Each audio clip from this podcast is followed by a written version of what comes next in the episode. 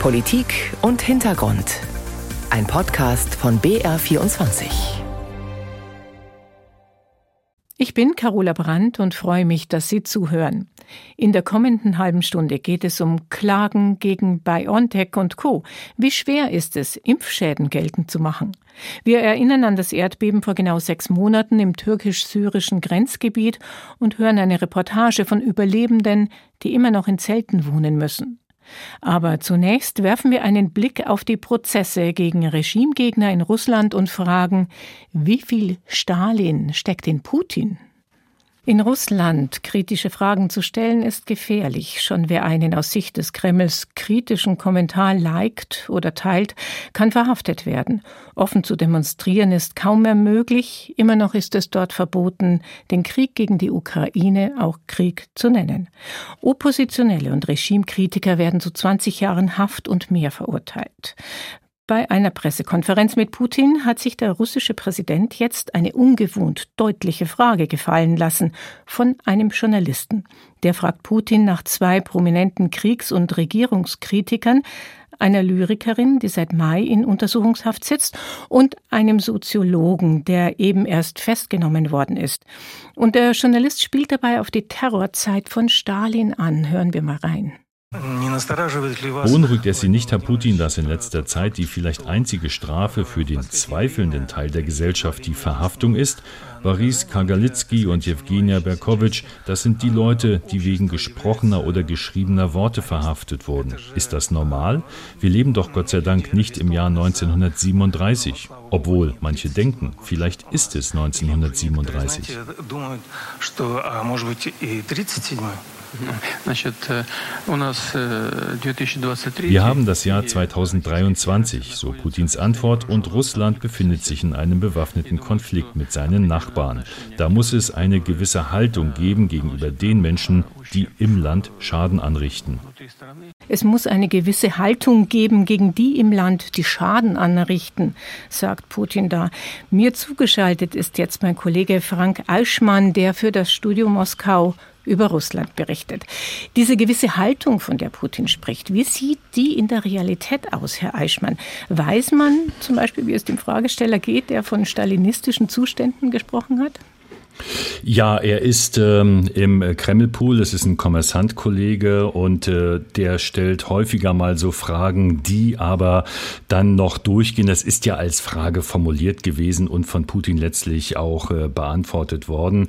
Man kann ja auch nicht sagen, dass die direkte äh, Parallele zu ziehen ist. Ähm, es ist nicht so, dass es ein Gulag-System gibt und es ist nicht so, dass alle Oppositionelle ins Gefängnis geworfen werden. Äh, auch dieser Journalist arbeitet weiter weiter.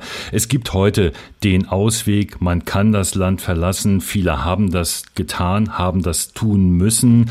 Also es gibt so eine Art Ausweg, aber das Ziel Putins ist schon klar. Eine hörbare Opposition im eigenen Land und überkritische Medien, unabhängige Medien, die sehr kritisch berichten, das möchte er im eigenen Land nicht haben. Und auch deshalb sind die Gesetze zu Beginn des Krieges gegen die Ukraine verschärft worden. Über die Regimekritiker, die in Straflagern sitzen, werden wir gleich noch sprechen. Für was hm. steht denn Stalin im heutigen Russland? Also ich habe gelesen, in jüngerer Zeit wird er sogar verehrt, er wird glorifiziert von vielen Russinnen und Russen. Sein Terrorregime wird verharmlost. Sind die Menschen in Russland geschichtsvergessen oder ist das vom Regime gesteuert?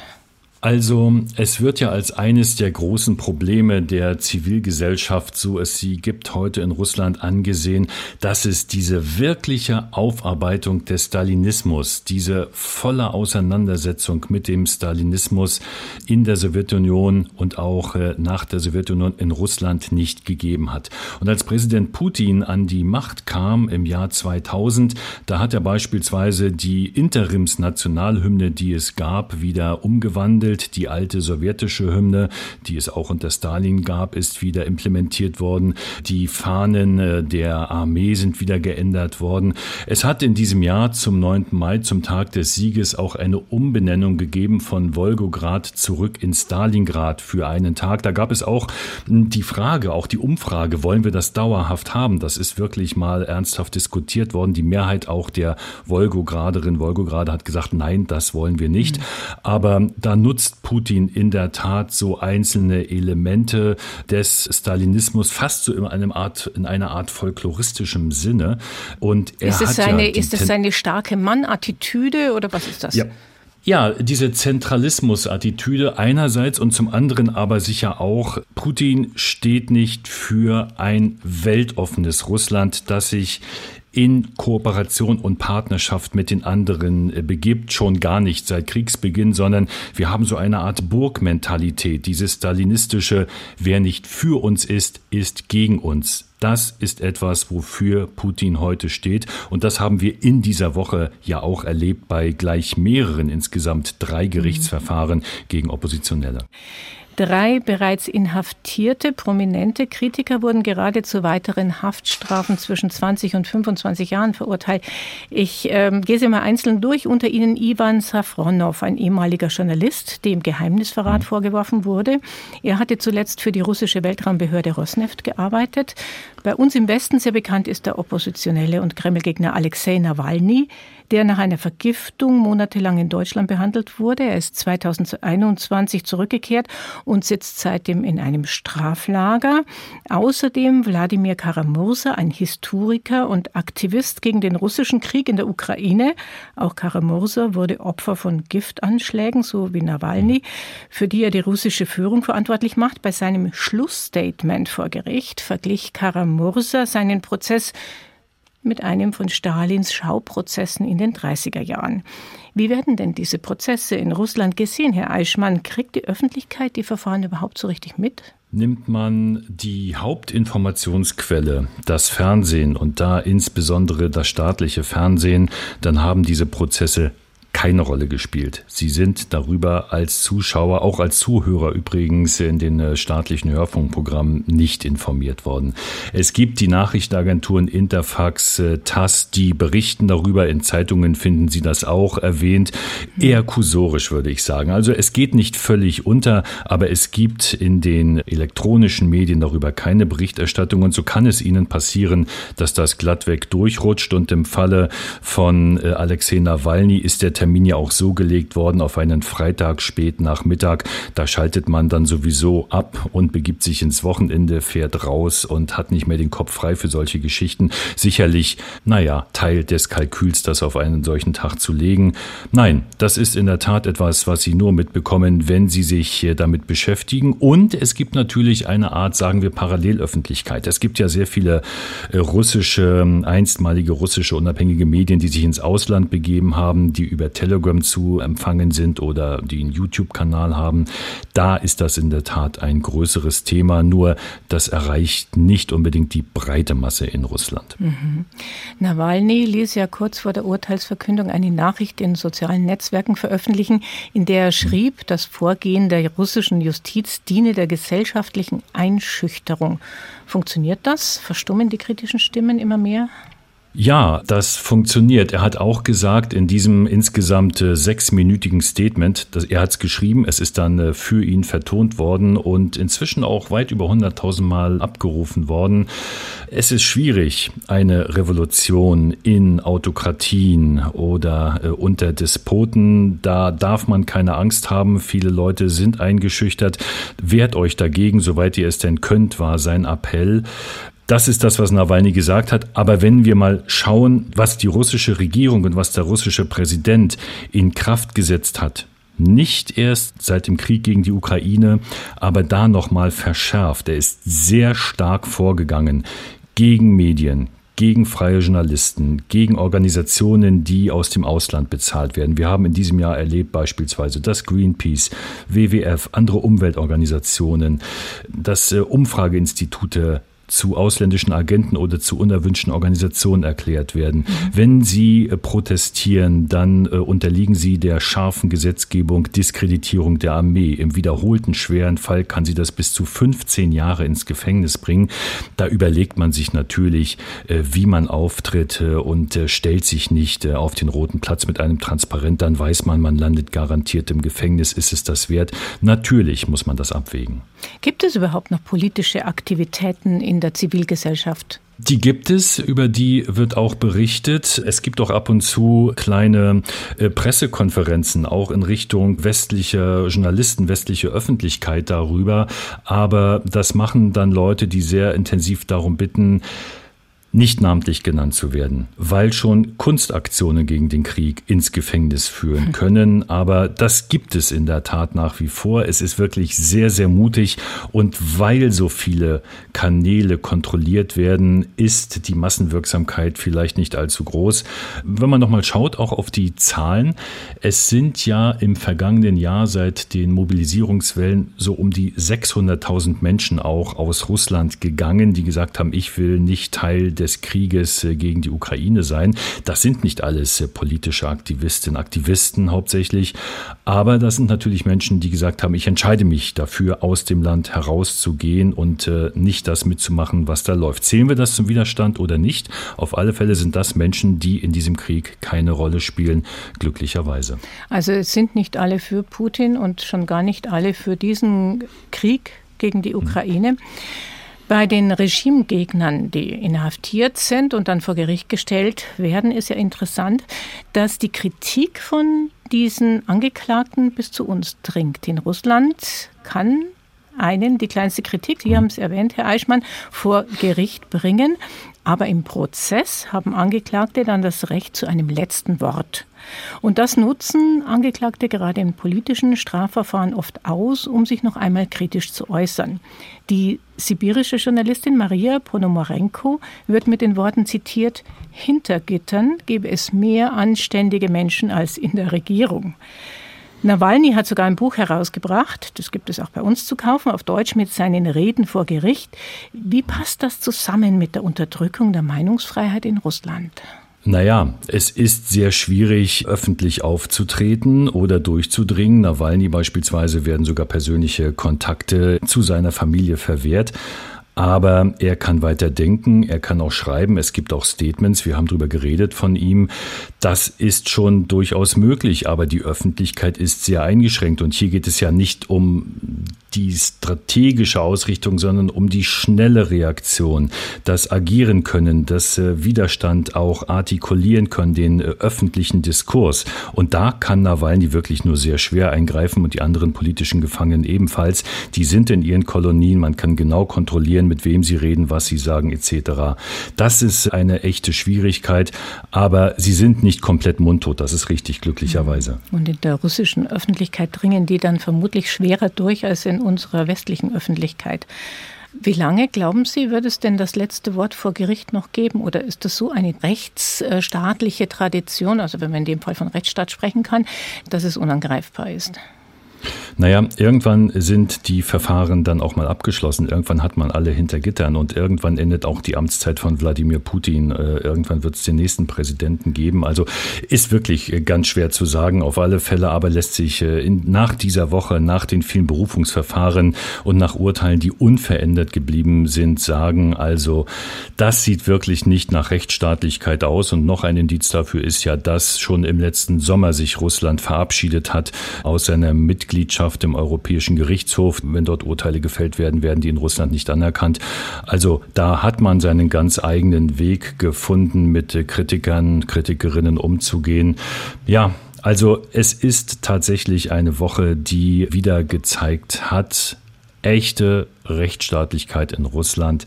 Davon kann tatsächlich nicht die Rede sein. Extrem harte Urteile gegen Oppositionelle sind verhängt worden oder haben vor Berufungsgerichten Bestand gehabt sagt Frank Eichmann, der für das ARD-Studio Moskau über Russland berichtet.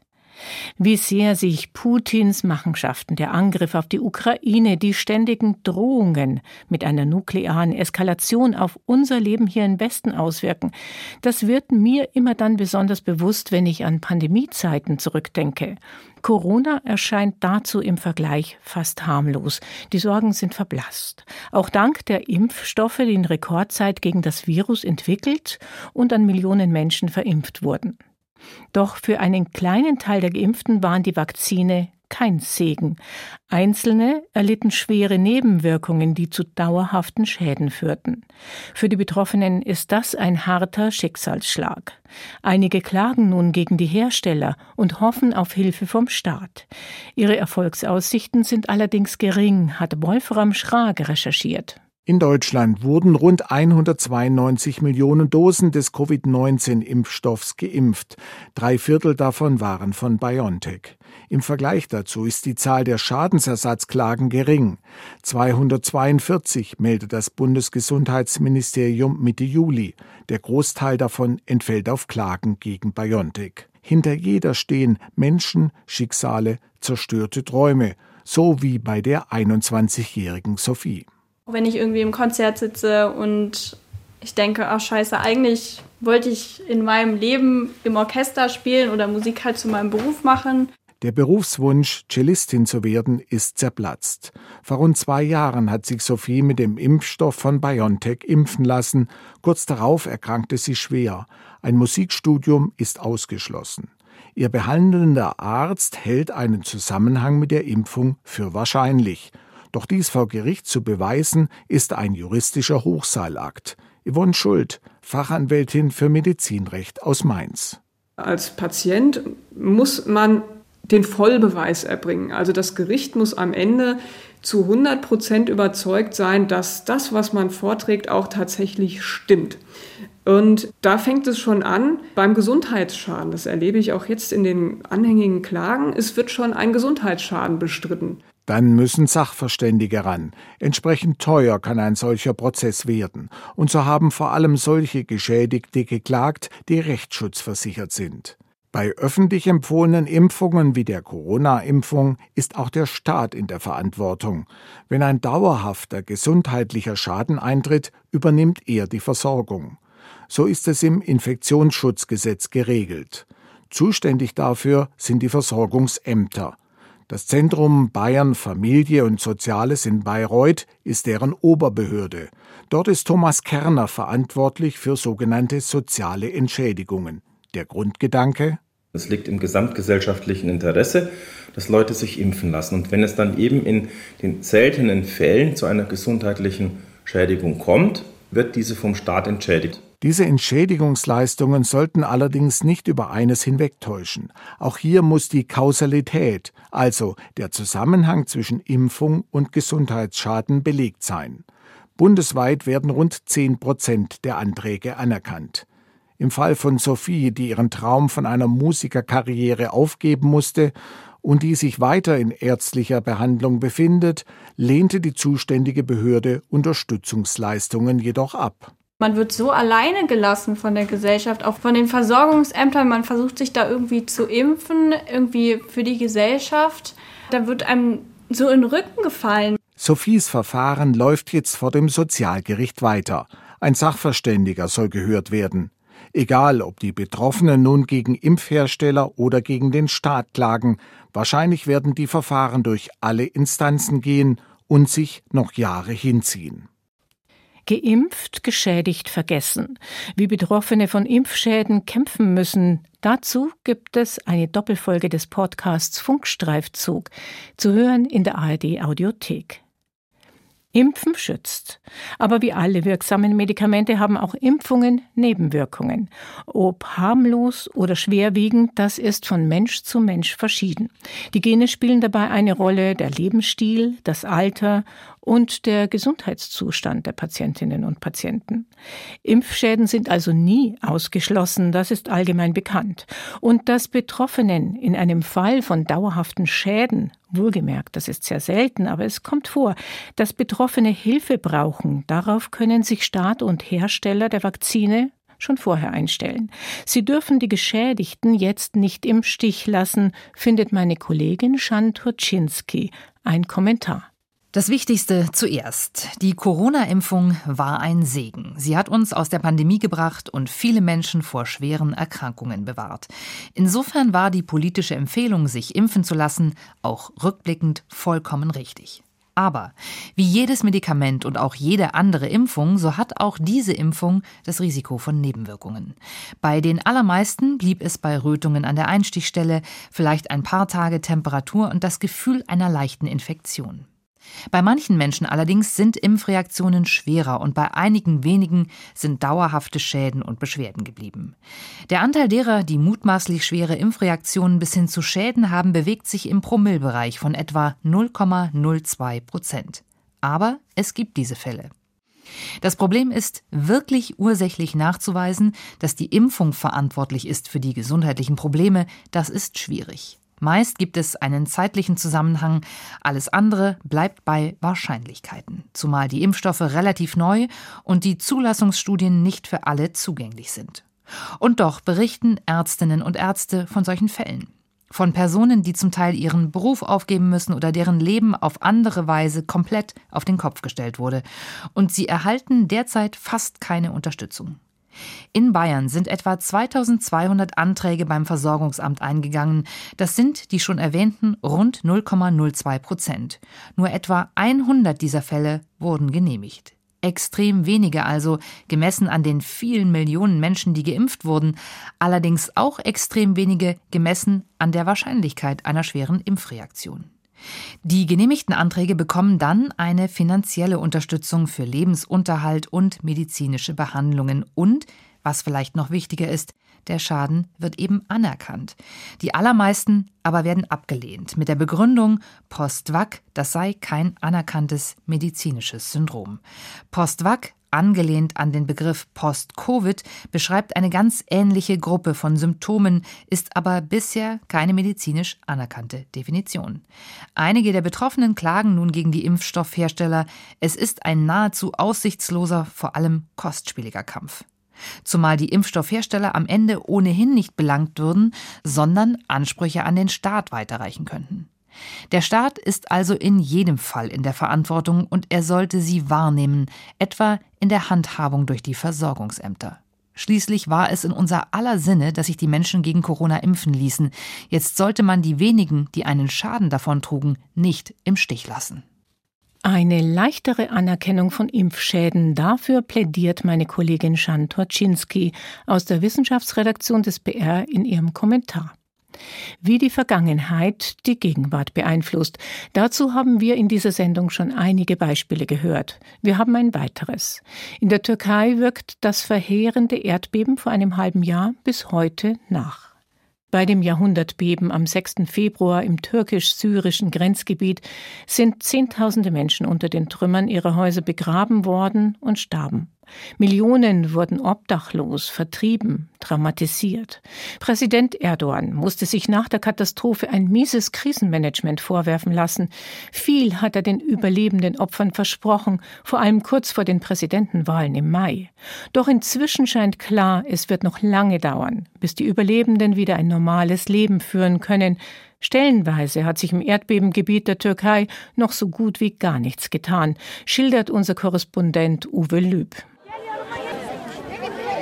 Nejla sitzt am Tisch vor ihrem Zelt und häkelt. Plastikplanen spenden etwas Schatten. Es ist heiß, schwül und staubig in dem Lager für Überlebende des Erdbebens in der Nähe von Antakya am östlichen Rand des Mittelmeers. Nejla, Ende 40, ist seit Monaten hier, hält es seit Monaten aus, sagt sie mit Blick auf ihre gerade mal 10 Quadratmeter Zelt. Früher lebte sie in einer sehr großen Wohnung, erzählt sie, aber die gibt es nicht mehr. Hier gibt es keine Privatsphäre. Es ist sehr schwierig hier. Und dann noch die Hitze. Tagsüber ist es in den Zelten zu stickig. Eigentlich kann man sich wegen der Hitze auch draußen kaum aufhalten. Die Lebensbedingungen sind wirklich schwierig. Dabei hat Nejla eigentlich Glück gehabt. Sie ist in einem organisierten Lager untergekommen. Für Essen und Trinken ist gesorgt. Es gibt Toiletten und Duschen, sogar eine eigene kleine Wäscherei. Anderen geht es schlechter. Sie sind in sogenannten wilden Camps, die meisten, weil keine der großen Containerstädte in der Nähe ist, sie aber in der Nähe bleiben wollen, von Angehörigen oder der Arbeit auf umliegenden Feldern, oder weil sie ihr Hab und Gut bewachen wollen in den halb eingestürzten Häusern, vor denen sie nun ausharren. Besonders in den wilden Camps gibt es große Probleme, sagt der Arzt Ali Kanatle. Er spricht von Ungeziefer und Abwasserpfützen als Brutstätten für Insekten, von Hitze und von viel Staub.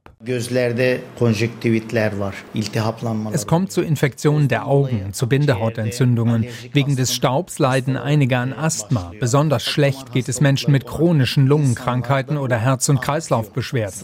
Sie brauchen einfach mehr Sauerstoff. Doch die Luft in den Erdbebengebieten ist derzeit meistens besonders schlecht. Durch Abrissarbeiten und das Verladen von Schutt entstehen riesige dichte Staubwolken. Nur vereinzelt wird Wasser versprüht, um Staub zu vermeiden. Abriss ohne Bewässerung ist billiger. Es wird wohl noch lange so weitergehen. Aus einzelnen Gegenden heißt es zwar, rund 90 Prozent der zum Abriss bestimmten Häuser seien weg. In Antakya ist in manchen Vierteln aber so gut wie noch nichts passiert. Überhaupt geht alles zu langsam, meint Ali Kanadle. Eigentlich hätten nach einem Monat Zelte durch Container und in den zwei, drei Monaten danach Container durch Fertighäuser ersetzt werden müssen. Aber das ist leider nicht passiert. Die wenigsten, die ihre Wohnung verloren haben und hier geblieben sind, haben eine neue gefunden. Das Angebot ist knapp, entsprechend hoch sind die Mieten. Einer der immer noch Obdachlosen ist Mehmet Yerjan. Er ist sauer auf die Regierung. Natürlich sei vieles in den vergangenen sechs Monaten besser geworden, aber das hätten er nicht Regierungsorganisationen und freiwillige Helfer geschafft. Das macht ihm genug Hoffnung, um nicht aufzugeben. Ich kann mir noch nicht ausmalen, wie weit wir in beispielsweise fünf Jahren sein werden. Ich versuche mir, meine Hoffnung zu bewahren. Ich will nicht aufgeben, will versuchen, nicht wegzugehen. Das wollen viele nicht. Antakya, Hatay ist ihre Heimat, auch die von Nurhan. Sie ist Nejlas Nachbarin im Zeltlager. Als Nurhan erzählt, stehen ihr Tränen in den Augen. Wenn ich einschlafe, träume ich von meiner Wohnung und wie ich sie putze, als wäre nichts passiert, als hätte es kein Erdbeben gegeben. Wenn ich aufwache, dann die Wirklichkeit, das Zeltlager. Der Traum von einem festen Dach über dem Kopf. ARD-Korrespondent Uwe Lüb berichtete aus dem Erdbebengebiet im Südosten der Türkei. Das war Politik und Hintergrund. Am Mikrofon verabschiedet sich Carola Brandt.